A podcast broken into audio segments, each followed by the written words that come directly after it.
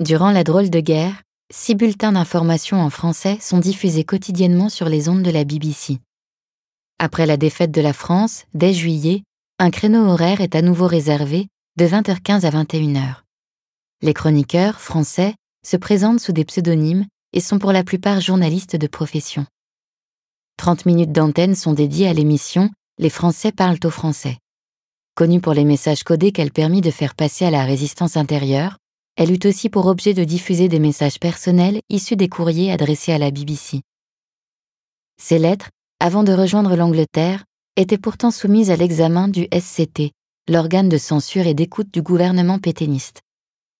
Le fait qu'elles soient arrivées à destination laisse supposer que parmi les censeurs, des sympathisants de la France libre prenaient des risques pour libérer et diffuser la parole des Français, faisant ainsi acte de résistance.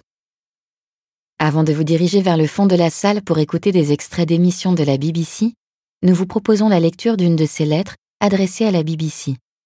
Si ces lettres expriment souvent un soutien à la France libre, dans celle-ci, un Français anonyme manifeste son mécontentement, alimenté par la peur de voir naître un conflit entre les Français gaullistes d'une part, pétainistes de l'autre.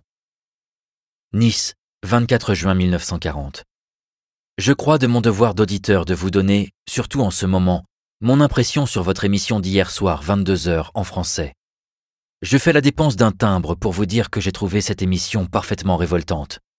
Vous rendez-vous compte que vous faites, en prêchant ouvertement la désunion des Français, en annonçant la création à Londres d'un comité français, sous l'autorité de quelqu'un qui, s'il n'était pas lui sous votre coupe, ne s'intitulerait pas général une fois destitué, le jeu de nos adversaires. Vos émissions nous avaient en France habitués à un peu plus d'objectivité, et vous avez donc eu tort de ne pas diffuser l'appel d'hier du maréchal Pétain. Sachez que si nul ne pourra désunir les Français, nous devons nous courber devant les ennemis, après avoir souffert et lutté mieux que les vôtres, RAF exclu, et aussi que si vous persistez à vouloir créer à Londres une sorte de second gouvernement français, vous nous placerez ici, en France, dans l'obligation de rechercher une entente plus étroite avec les Allemands, ce qui pourrait vous coûter cher.